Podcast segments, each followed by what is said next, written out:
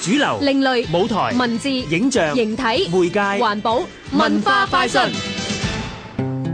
喂呀，你諗緊咩啊？我頭先欣賞緊你自拍啊，其實睇人自拍咧都觀察到好多嘢噶。哎呀，你唔好咁無聊啦。唔信有根有據㗎，有一位喺香港居住咗五年嘅菲律賓攝影師叫 Joanne，佢留港期間見證香港嘅內地旅客急升，佢就係受到喺金紫荊廣場裏面忙住自拍嘅遊客影響，而啟發佢舉辦一個攝影展㗎。嗯，聽落好有趣喎、個攝影展叫咩名啊？自拍的藝術，香港風格，嗯，自拍我就知啦。點為之香港式嘅自拍呢？交俾呢個展覽嘅負責人阿 Mon 為我哋介紹啦。咁喺佢嘅故鄉菲律賓嗰度呢，即係好簡單會用個手機就咁自拍，但係唔會擺一啲好唔同嘅 pose 或者唔同嘅姿勢咯。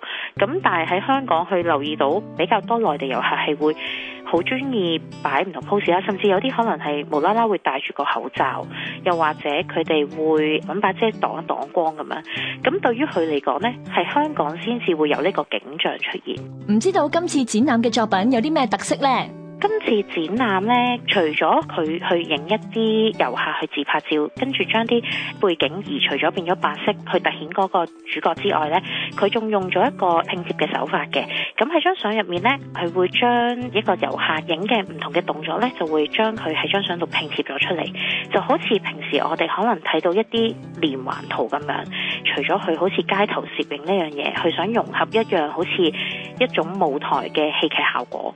咁就喺張相度呈現翻出嚟，咁所以呢個同我哋平時見到影一啲普通街頭攝影係有啲唔同。自拍的藝術，香港風格，即日起至七月二十一號，賽馬會創意藝術中心光影作坊。香港電台文教組製作，文化快訊。